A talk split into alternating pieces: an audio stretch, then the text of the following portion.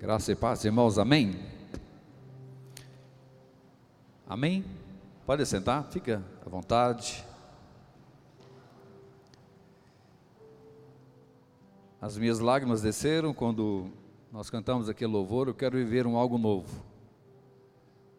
Eu tenho buscado todos os dias isso. Todos os dias tenho falado para o Senhor. Nós queremos um algo novo.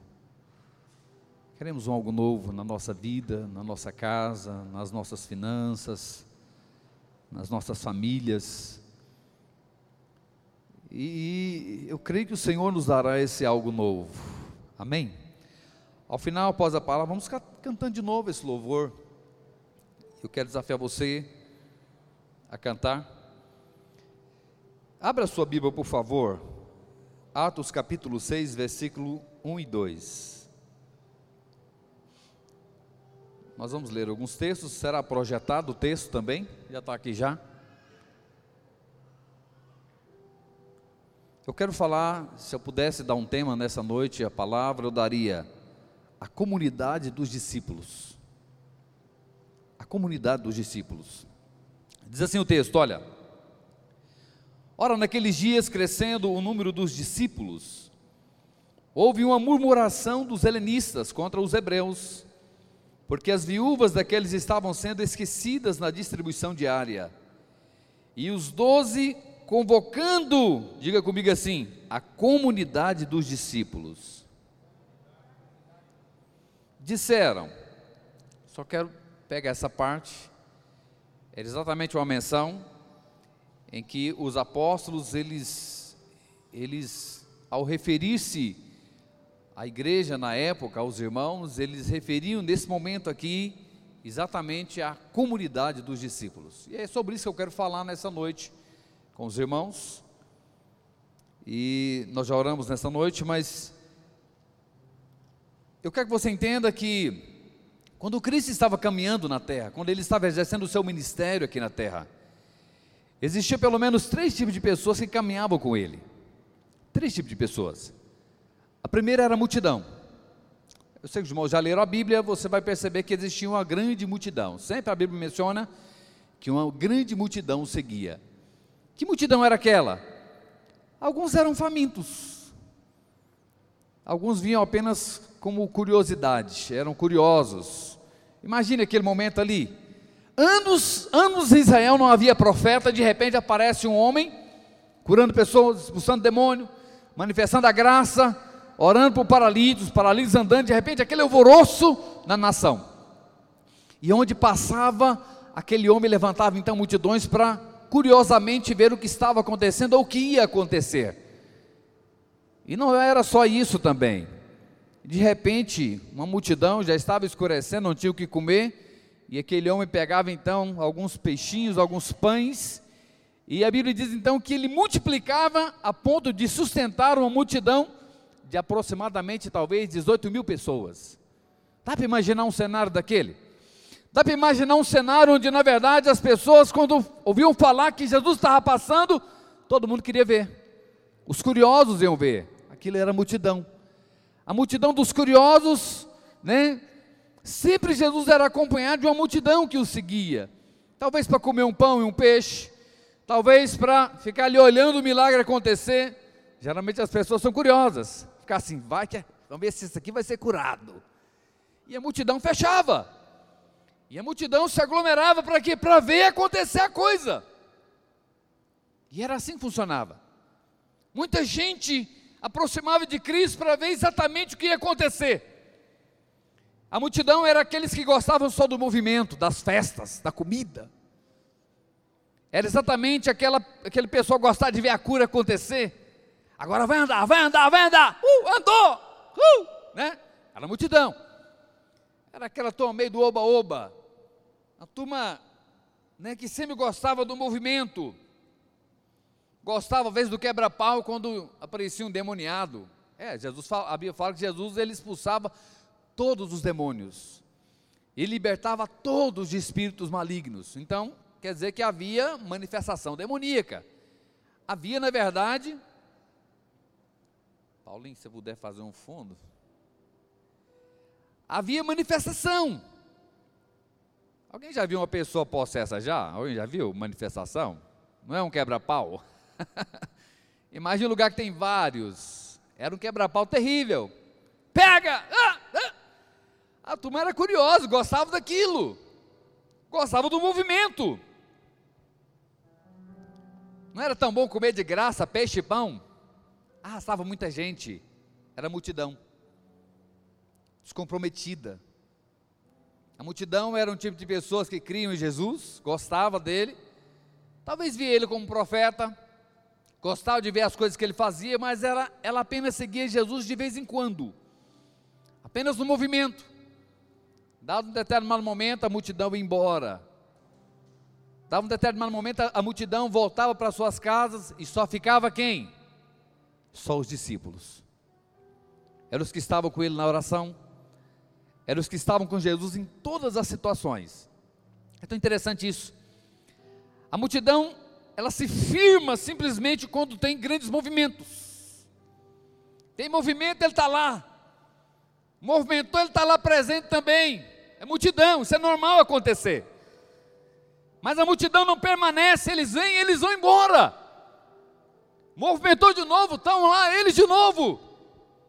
Tem um movimento acolá, está lá a multidão lá novamente. A multidão não tem compromisso.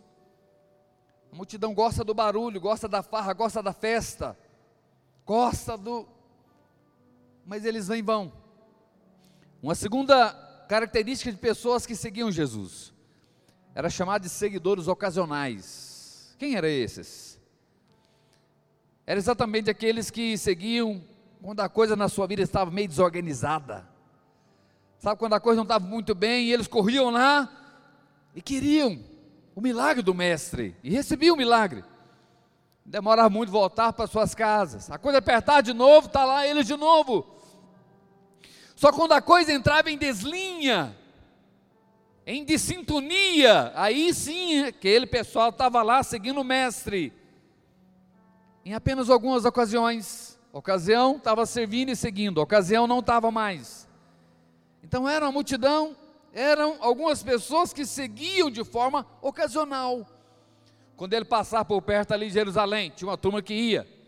Mas quando ele estava se retirando de Jerusalém, aquela turma ficava. Mas a Bíblia diz que os discípulos seguiam ele onde quer que ele ia. Onde quer que Jesus ia, ele estava lá, os discípulos seguindo e servindo o Mestre. Os discípulos. Mas é interessante que existia um terceiro grupo aqui, que é exatamente os discípulos.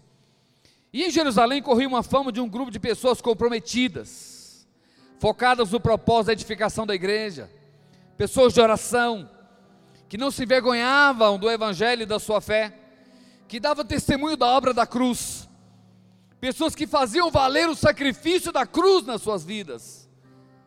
Sabe quem eram esses? Os discípulos.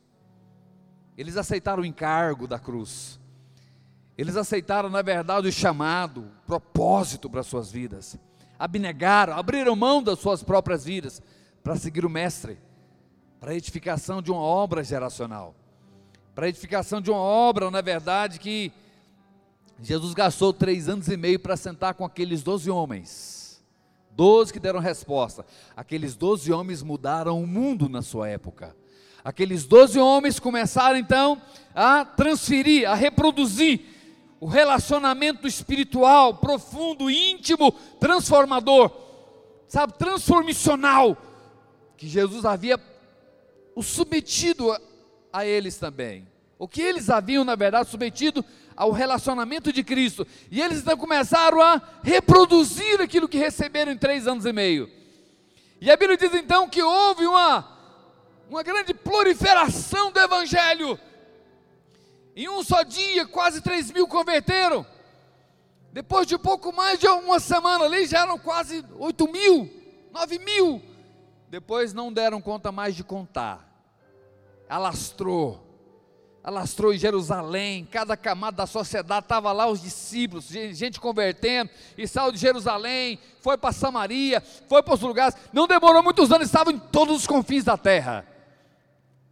Discípulos, a Bíblia chama de a comunidade dos discípulos. Os discípulos que carregaram o legado da cruz. Sabe qual a diferença de legado e herança? Herança é o que você deixa para as pessoas. Legado é o que você deixa nas pessoas. Jesus não deixou herança, Jesus deixou um legado. O legado de transferir para as pessoas a vida de Deus. E a Bíblia diz então que os discípulos assumiram o legado de Cristo. E os discípulos passaram esse legado adiante. Ei, quem é discípulo assume o legado.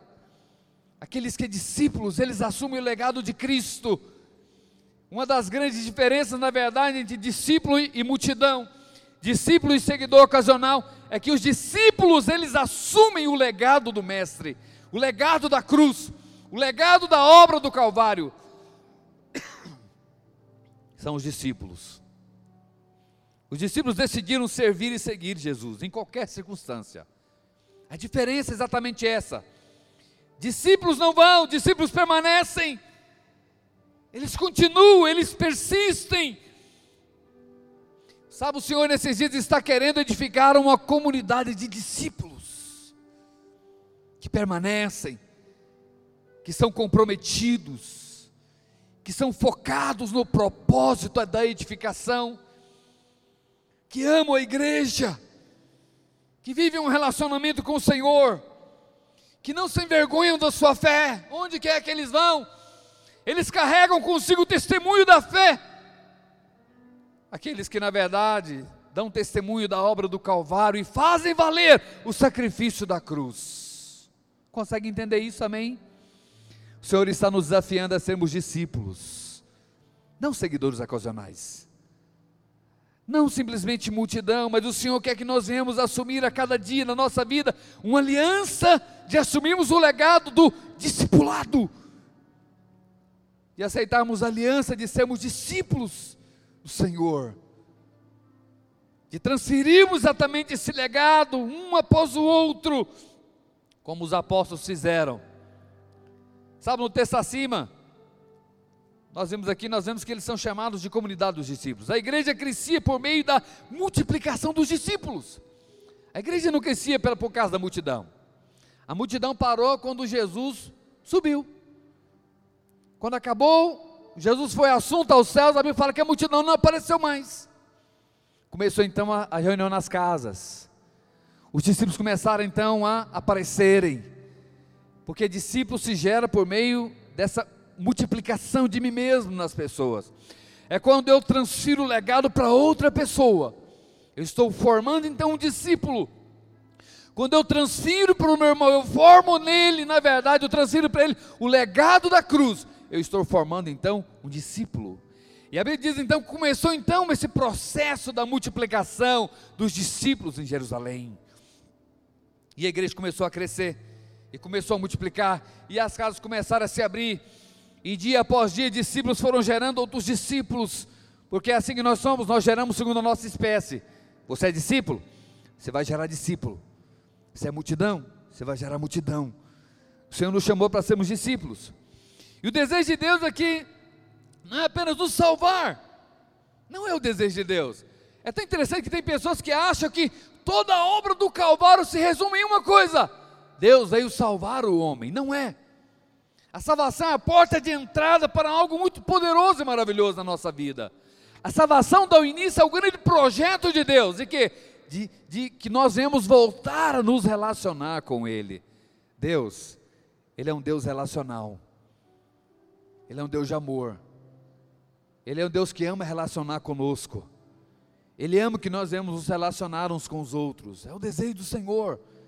É o desejo do coração de Deus. A Bíblia fala que quando não existia nem é, é, planeta, não existia nada, existia apenas um, um vazio no universo. O Senhor estava lá. E nesse período, o Senhor, entre Ele mesmo, a Trindade Divina, o que, que eles colocaram no coração entre eles mesmos? Entraram num consenso, dizendo: olha, façamos um homem, a nossa imagem, conforme a nossa semelhança. Porque essa semelhança aqui não quer dizer que Deus tem olho como nós, boca como nós mas a semelhança de relacionar, de relacionamento. Deus é um ser relacional, e Ele quer que nós vamos também ser, sabe, discípulos relacionais. O desejo de Deus não é apenas salvar, como eu falei, mas que nós venhamos edificar uma igreja, uma comunidade de pessoas que se relacionam. E é isso que será realizado se focarmos na edificação de uma comunidade relacional, de discípulos que se multiplicam através de um discipulado, através da transferência desse legado da cruz. Sabe aquela igreja? Ela era reconhecida como a comunidade dos discípulos. A comunidade, em algum momento, eles foram chamados também de cristãos. Sabe por quê? A palavra cristãos naquela época, no original grego, quer dizer pequenos cristos, ou cristinhos, ou réplicas de Cristo. Ou seja, os discípulos eles expressaram tanto a, a, a, imagem, a performance de Cristo, que mais tarde eles começaram então, as pessoas olhavam para eles, o que, que eles viam? Eles viam Cristo. Os discípulos conseguiram transferir tanto, exatamente aquele legado que as pessoas foram nascendo anos depois. Elas conseguiram então exatamente expressar a expressão de que os apóstolos expressaram do, do Senhor Jesus. Tanto que eles foram chamados de cristãos, porque eles eram a expressão do próprio Cristo. Sabe, aquela geração, eles revolucionaram a sua sociedade da época. É tão interessante que, se você for estudar na época, quando a igreja nasceu, o sacerdócio em Jerusalém estava corrompido, havia corrupção, porque sacerdote era uma linhagem sacerdotal. E se você for pegar a história e estudar, naquela época, os sacerdotes daquela época, o sumo sacerdote, ele havia comprado o direito sacerdotal de assumir o sacerdócio em Jerusalém. Não era mais uma herança, foi comprado o direito de ser sacerdote. Perderam a linhagem, havia corrompido então a cadeia sacerdotal. Vou nem entrar em cadeia política, na cadeia monárquica que havia sido corrompida, exatamente em relação a Roma também. Então, do que se esperar, sabe? Se o sacerdócio da nação havia se corrompido, era um business, era um negócio.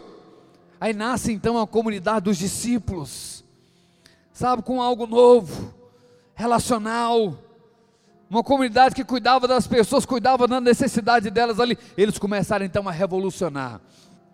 Preste atenção. Nós vivemos dias hoje. Vivemos dias em que igreja, em muitas pessoas, em muitos lugares, é apenas um negócio.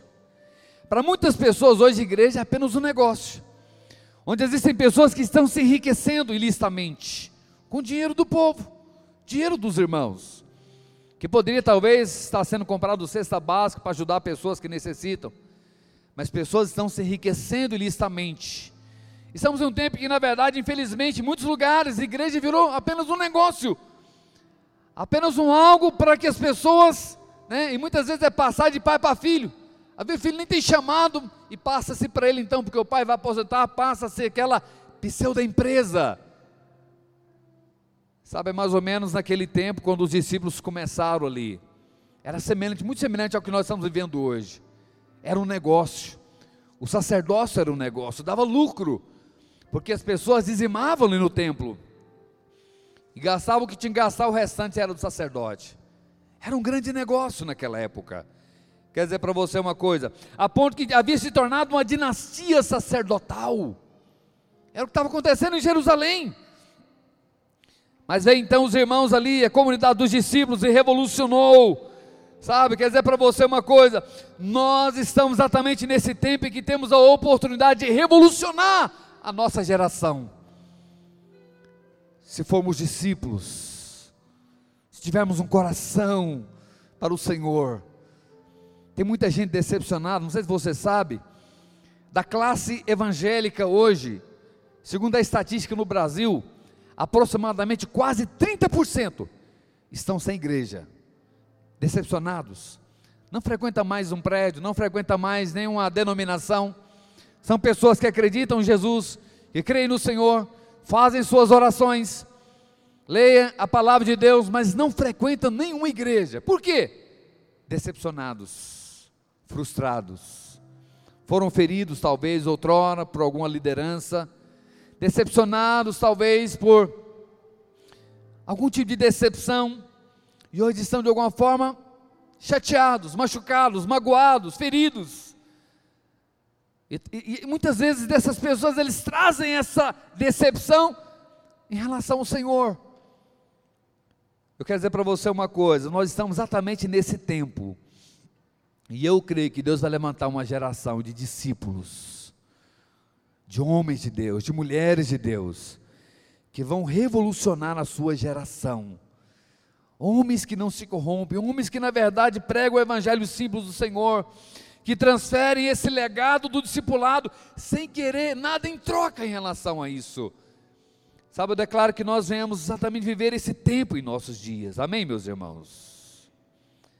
Nos dias de hoje, o Senhor deseja que nós venhamos voltar às raízes. O grande segredo é voltar às raízes. Qual a raiz? A raiz da igreja primitiva. As raízes daquilo que nós vemos aqui, quando nós lemos em Atos dos Apóstolos, você vê uma igreja que na verdade parece não tem nada a ver com a igreja da atualidade. Você lê lá Atos capítulo 2. Você olha o perfil daquela igreja. Vamos ler para você entender? Vamos lá. Atos 2. Cadê a projeção? E perseverava na doutrina dos apóstolos, e na comunhão, e no partir do pão e nas orações e em cada alma, alma havia temor. E muitos prodígios e sinais eram feitos por intermédio dos apóstolos. Todos os que creram estavam juntos e tinham tudo em comum. Pode passar. E vendiam as suas propriedades e bens, distribuindo o produto entre todos à medida que alguém tinha necessidade. Diariamente perseveravam unânimos do templo, partiam o pão de casa em casa e tomavam suas refeições com alegria e singeleza de coração, louvando a Deus e contando com a simpatia de todo o povo. Enquanto isso, acrescentava-lhes o Senhor dia a dia os que iam sendo salvos. Se você for ler também no capítulo 4, o capítulo 6 de Atos, você vai perceber ainda um pouco mais do relato dessa igreja. Não havia necessidade entre eles. Se houvesse um irmão necessitado, o que acontecia? Os irmãos organizavam ali, faziam as vezes, se levavam e cuidavam não havia necessidade entre as viúvas, os, os órfãos, todo mundo era cuidado. Era uma igreja maravilhosa, onde todo mundo comia junto. Uma igreja realmente totalmente relacional. Os irmãos perseveravam juntos ali em oração. Era uma comunidade poderosa. Todo dia, aquela igreja, todo dia alguém se convertia. Dá para imaginar isso? Reunião nas casas acontecendo. Os irmãos oravam ali, e todo dia abriu uma nova casa com irmãos ali, indo para ouvir a palavra, indo para receber uma oração. E todo dia novas casas foram abertas ali, de forma que a sociedade então, ela, ela, ela foi alcançada por essa igreja, que não trazia as pessoas para o templo, mas levava as pessoas para uma casa. Era o perfil daquela igreja. Os irmãos, na verdade, eram todos muito bem cuidados. Todo mundo era assistido ali. Sabe, nós podemos observar, em relação ao ler esse texto aqui, algumas características dessa igreja. A primeira delas, presta atenção, eles perseveravam no ensino dos apóstolos, era a primeira característica. Sabe uma coisa difícil hoje? É o ensino. É tão difícil hoje, é uma perseverança em relação ao ensino. O princípio de perseverança, a palavra perseverar quer dizer persistir, ser constante, conservar-se, continuar, permanecer. Uma das coisas mais difíceis é você permanecer no ensino, no ensino que nós aprendemos, no ensino da verdade. Tem tantas coisas, tanto ensino hoje que as pessoas. Hoje você abrir o seu YouTube, você vai ver milhares de ministrações. Você vê, na verdade, sabe, às vezes cada, cada um ministrando uma coisa, você, de repente, você entra em confusão. Selecione bem quem, você ouve. Eu vi uma frase dias atrás, eu achei interessante. Hoje você não tem que procurar uma igreja mais próxima da sua casa. Você tem que procurar uma igreja mais próxima do Evangelho. Tem tanto ensino errado, tem tanto ensino caótico, tem tanto ensino desvirtuado fora por aí. Por quê? Porque as pessoas não perseveram no ensino. Elas, na verdade, pregam aquilo que lhes convém. Elas forçam muitas vezes a Bíblia a dizer o que elas querem que as pessoas entendam. A coisa mais comum entre a igreja hoje é esquecer o ensino. É tão interessante que a palavra ensino, sabe o que dizer a palavra ensino? Ela vem de uma raiz uma raiz de exaurir, exegese, que é exaurir, que é extrair, que é tirar. O verdadeiro ensino é aquele que eu coloco algo na mente da pessoa. O verdadeiro ensino é aquele que eu extraio o conceito errado. Sabe quando é que você aprende? É quando fala assim: nossa, agora eu entendi. Porque eu tinha um conceito em relação àquilo ali. E de repente eu entendi a realidade. O que aconteceu? É como se fosse tirado da sua mente aquele conceito errado, e você então agora passou a entender o conceito bíblico, o conceito correto. Isso é ensino. Isso é ensino. Todos nós temos ensino. Todos nós sabemos a verdade, mas existe um momento que você lê e fala assim: agora eu entendi. Quantas vezes você, talvez, em alguma experiência sua, ao ouvir uma ministração, você tinha ouvido aquilo 20 vezes, mas naquele dia você fala assim: Uau, hoje eu entendi esse texto, hoje eu entendi essa verdade. Alguém já passou por isso já? Aquele dia, houve então a exegese, houve o exaurir da sua mente aquilo de que estava meio confuso na sua mente, então houve luz, revelação na sua mente em relação àquilo. Se não houver persistência, se não houver constância, se não houver continuidade, permanência, o ensino ele vai embora. Por isso muitas vezes é necessário às vezes nós até usarmos repetições, falar a mesma coisa algumas vezes, para quê? Para que nós possamos então entender. E é tão interessante que o ensino tem que ser reproduzido, repassado, ratificado. Vamos ler para mim? 2 Timóteo. Diz assim: Olha, tu, pois, meu filho, frutifique-te na graça que há em Cristo Jesus.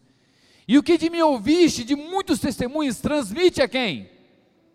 A homens fiéis, que sejam idôneos, para que também ensinem a outros. O que que Paulo está falando aqui? Paulo está falando para Timóteo: olha, o que você ouviu de mim, ensina para outros, para que eles possam passar isso também adiante. O ensino, o, o, o, grande segredo aqui do ensino dos apóstolos, que a igreja permanecia, era exatamente essa reprodução. Eles ensinavam, eles valorizavam, eles passavam aquilo adiante. Havia uma, um repassar do ensino. A igreja ele repassava, ouvia aqui, de repente repassava, e, e foi gerações então, o mesmo ensino ele permaneceu íntegro. É até interessante que aquele ensino de Jesus, ele só foi perder a sua validade só no ano 313 depois de Cristo. Quando Constantino abriu então, era o imperador romano, e transformou o cristianismo, os cristãos, o movimento, a fé cristã em na religião oficial do Império Romano. E aí então banalizaram. E então começou a desvirtuar aquele princípio que durou 313 anos. Até o ano 313, o ensino permaneceu íntegro, imutável, sem que fosse mexido ali, porque eles conseguiram permanecer por meio desse, dessa reprodução, desse repassar do ensino para os discípulos. Não estão entendendo, amém? O grande segredo de permanecer no ensino essa reprodução, é você passar para diante, você repassar, reproduzir aquilo que você recebeu. Isso é legado é o que você deixa nas pessoas. Legado é o que você transmite para as pessoas. O Senhor está nos desafiando nesse dia exatamente isso, a reproduzir o Evangelho, a palavra, reproduzir a obra do Calvário, na, sabe, na mente das pessoas, no coração das pessoas. Uma igreja apostólica genuína é uma comunidade que persevera em seguir e ensinar o que Cristo e os apóstolos ensinaram e deixaram registrados no Novo Testamento. Nós temos que ter esse encargo de reproduzir os ensinos da nova aliança, os ensinos de Cristo e aquilo que os apóstolos reproduziram após Cristo ser assunto aos céus. Segundo, perseverava na comunhão no partir do pão. A comunhão é um outro aspecto da vida da igreja. Sabe o que é comunhão? Comunhão não é você só comer junto. Tem pessoas que ele acha que comunhão é, é só sentar e comer tomar cerveja e comer amendoim. Não é só isso que é comunhão.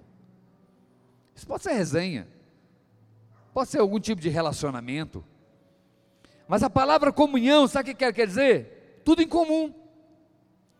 A palavra comunhão quer dizer não apenas comer juntos, ela não se resume em eventos, mas comunhão é um estilo de vida em que em comunidade alinhada com um com o outro, onde a forma de pensar, de agir, de sentir é da mesma forma, comum. É ter um estilo de vida de identificação. Foi falado aqui no domingo passado. Sabe quantas vezes a Bíblia ela expressa a expressão uns aos outros? Cem vezes. Só no Novo Testamento. O uns aos outros, o amar uns aos outros, o servir uns aos outros, o é, ensinar uns aos outros, o estimular uns aos outros, o ajudar uns aos outros. Só no Novo Testamento foi repetido cem vezes. Existe essa expressão. Por quê? Isso é comunhão. É quando nós conseguimos, na verdade, ver essa expressividade do corpo. Quando eu consigo, na verdade, reproduzir isso para o meu irmão. Lembra de uma coisa? Relacionamento espiritual, comunhão. Não é só comer junto, é muito mais do que isso. Há duas semanas atrás, o pastor Marcelo estava aqui, ele falou sobre isso para nós. Comunhão não é só comer junto, é você ter uma intencionalidade de ler a Bíblia, é você gerar uma intencionalidade de ter um louvor, um cântico ali, para que, para que a igreja possa, talvez, né, talvez não, para que possa também ter um momento bacana de sentar junto. Você ter a intencionalidade de estudar a palavra de Deus também. O que, que Paulo fala? Quando vocês reúnem, uns têm salmos, outro tem cânticos espirituais, outro tem louvor. Então entenda bem, é, o Senhor está nos desafiando a vivermos uma vida de comunhão em relação a isso, ou seja, sentarmos juntos, reunirmos para quê? Não só para comer junto, mas para nos relacionarmos, sabem, em, volta de um louvor, para nos relacionarmos em volta de um estudo da palavra de Deus, de orar uns pelos outros, sabe, de compartilharmos as necessidades uns com os outros, isso é, isso é comunidade, isso é comunhão. Os requisitos indispensáveis para que nós possamos viver uma vida em comunhão é a humildade e a submissão. Claro que tem outros mais, mas se você não tiver humildade, você não vai conseguir viver em comunhão com ninguém. Se não tivermos submissão, quando eu falo submissão, não falo de subserviência, não. E nem falo também, sabe, de de complacência, de você só balançar a cabeça, não é isso. Eu falo de você sabe, andar em submissão com o grupo que você se relaciona com ele. Ter humildade, às vezes, para aceitar alguma coisa. Não tem como, na verdade, sabe, eu submeter ou eu andar junto se eu não submeto aos meus irmãos. Aqueles discípulos aprenderam que ser comunidade, ter uma vida em comum, ter os mesmos objetivos e propósitos em comum, aprenderam que a ser como uma família, a ter a mesma vida, as mesmas alegrias, os mesmos sentimentos e sofrimentos e as mesmas vitórias também. Só seremos uma igreja forte quando aprendemos a falar uma só linguagem, quando trabalharmos no mesmo propósito. Segundo, ele fala que eles tomaram as suas refeições com alegria e singeleza de coração ou simplicidade. Simples. Eles comiam de forma simples. Era uma coisa tão, tão simples que os irmãos tinham ali comer junto, né? Fala de, dessa comunhão genuína. É, não sei se você sabia que para um judeu comer junto fala de aliança. Um judeu não come com alguém que não tem aliança com ele. Para um judeu, quando ele come junto com alguém, ou quando ele chama você para comer na casa dele, ele só leva alguém quando alguém tem aliança com ele. Para nós também, você não come junto com quem você não conhece muito bem. É como você chegar num restaurante, você chega e senta numa mesa de alguém que você não conhece? Não, de forma nenhuma. Quando eu vou a um restaurante, eu vou sentar e comer com alguém que talvez é meu amigo. Você chama alguém desconhecido para jantar num restaurante em algum lugar? Dificilmente. Nós geralmente comemos juntos quando, quando eu me relaciono com alguém. Sabe, o comer junto fala exatamente dessa unidade. Terceiro, perseverava nas orações. A característica daquela igreja primitiva, aquela igreja apostólica, uma das características dela é que eles oravam e oravam juntos. E oravam ali constantemente. Eles valorizavam o princípio da oração. Eles entendiam que o segredo deles era estar orando e relacionando com o Senhor. Não tem como a comunidade permanecer se ela não ora, se ela não se relaciona com o Senhor. Não tem como você manter a sua fé em Cristo, você não ora na sua casa, se você não mantém uma relação com o Senhor. Não tem como. Sabe, assim, assim é, é, é, é a amizade, assim é o casamento. Se você não se relacionar com a sua esposa, o que, que vai acontecer? Vai aparecer alguém que vai se relacionar com ela. Se você não se relacionar com o seu esposo, vai aparecer alguém que vai se relacionar. E de repente, daqui um pouquinho, o seu casamento vai se desgastar. Se eu não me relacionar com o Senhor, vai aparecer uma outra, um outro personagem que vai começar a tomar o meu lugar, o lugar de Deus no meu coração. Os irmãos conseguem entender? A oração é o que aquece, a oração que me leva, na verdade, a eu estar próximo do Senhor. E uma característica daquela igreja é que ela, ela perseverava em oração. Orar é fácil, sim ou não?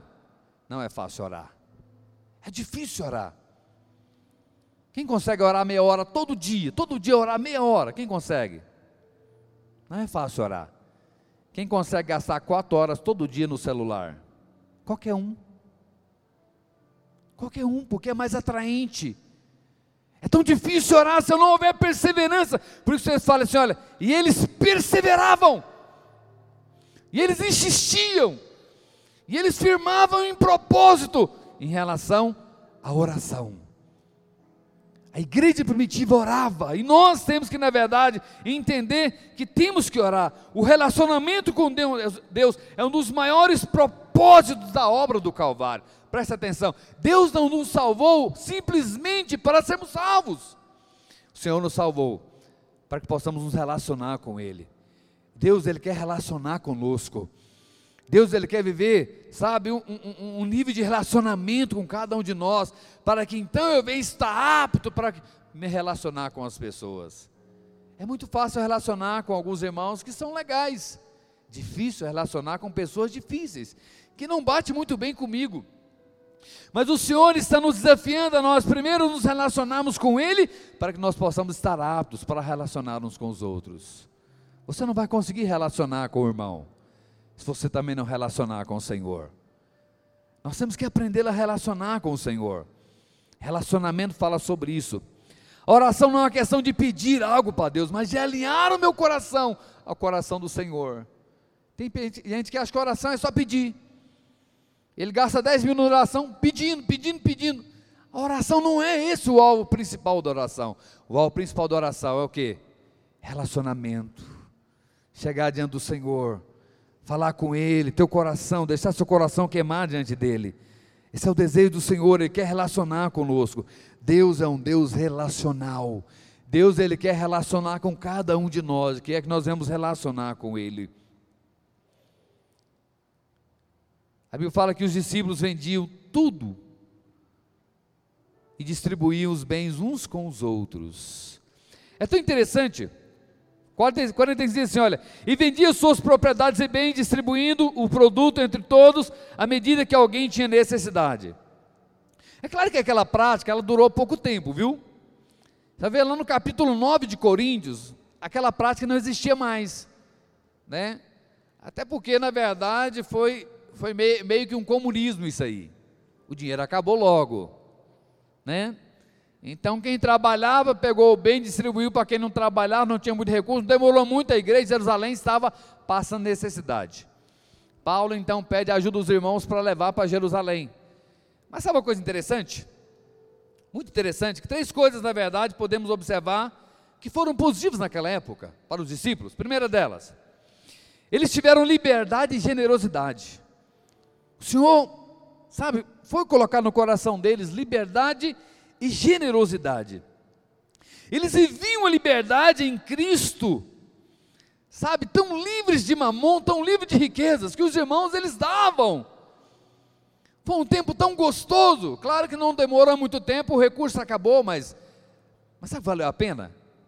Porque os irmãos viveram algo intenso.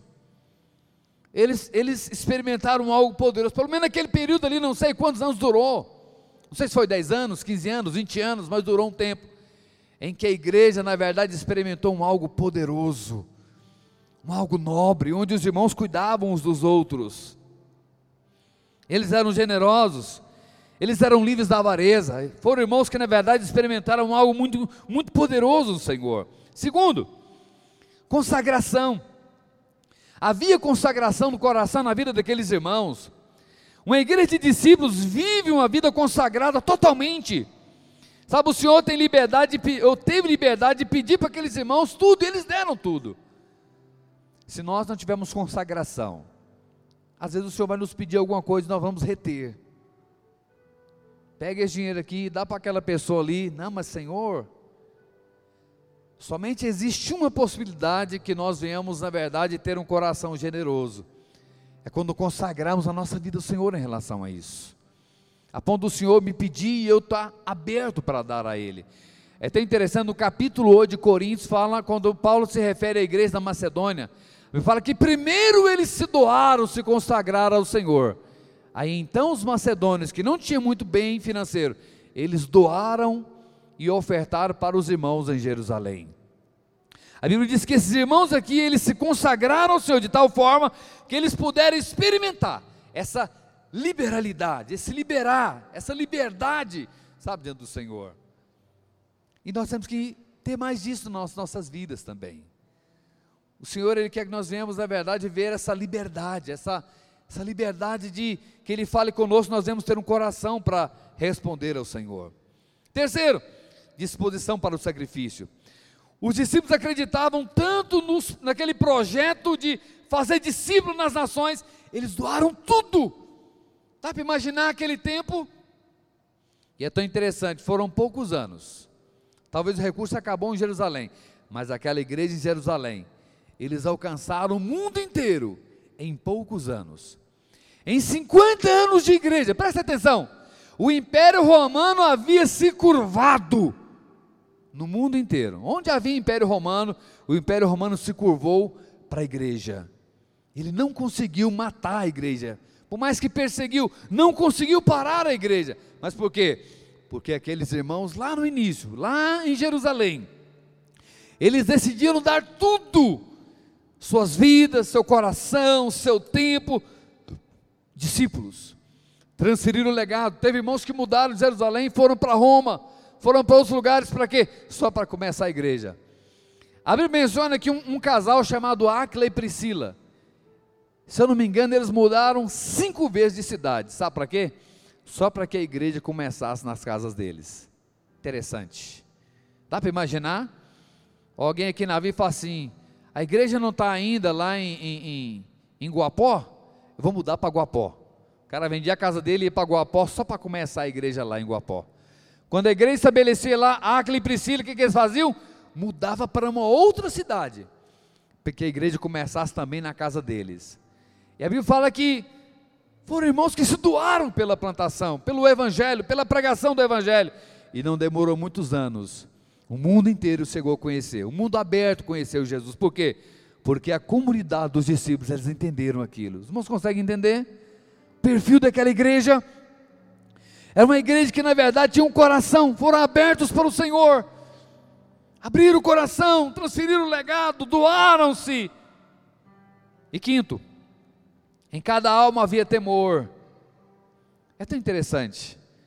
Nunca vivemos um tempo da igreja onde se falta tanto temor como nos dias atuais.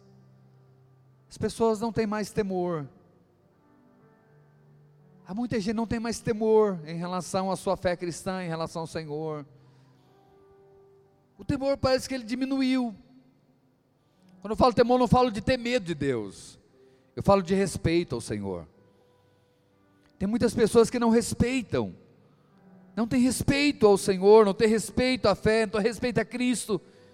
Estamos num tempo tão caótico, tão difícil Quantas igrejas aí? Quantos pastores não têm temor em relação a lidar com o dinheiro das pessoas, dinheiro da igreja? Estamos num tempo onde tem faltado temor para muita coisa. Amém? Consegue entender isso? As pessoas perderam o temor. Naquela época havia temor entre os irmãos. Os irmãos temiam, tinham respeito, respeitavam as coisas do Senhor. Homens de Deus respeitavam. Irmãos, nós estamos vivendo um tempo tão difícil hoje. Tão difícil. Eu estava vendo a pesquisa. Nos Estados Unidos, 70% dos pastores americanos são cadastrados em sites pornográficos. Ou seja, dialogam com mulheres do outro lado da linha. Eles pagam para que as mulheres do outro lado tirem a roupa para que eles possam ver. 70%. Meu Deus, onde nós vamos parar com isso? Homens de Deus que perderam o temor. Os irmãos estão entendendo o que eu estou falando aqui? Estamos num tempo difícil. O temor tem se perdido. A Bíblia fala que em cada alma havia temor. O temor gerava um ambiente da presença divina poderosa. Há uma relação direta entre o mover de Deus em um lugar e o senso de reverência ao Senhor naquele lugar. Há mover. Mover está relacionado a isso. Quando há um senso de temor ao Senhor. Lembra de Maria e Marta? Quando Jesus chegava na casa de Marta, o que acontecia? Maria parava tudo, ia lá para os pés do Mestre. Marta lá tentando, correndo, resolvendo uma coisa e outra. Havia um senso de temor, de respeito com a presença de Cristo ali quando Maria estava. E Marta uma vez falou assim: oh, Jesus, manda que Maria venha me ajudar aqui a fazer a comida, a limpar a casa. Ele falou: Marta, Maria escolheu a melhor parte, faça como ela. Havia temor no coração de Maria. Não que não havia no de Marta também. Cuidado com aqueles relacionamentos que diminuem o seu senso de temor ao Senhor.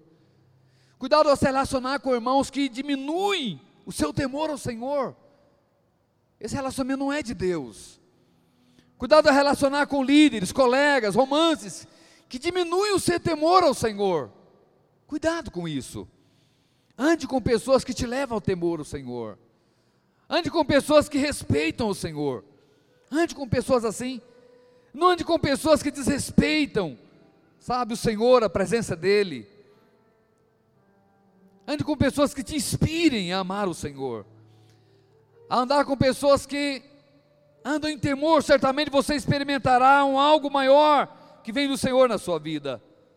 Sabe, nós temos que selecionar quem anda conosco, cuidar com quem você compartilha a sua vida.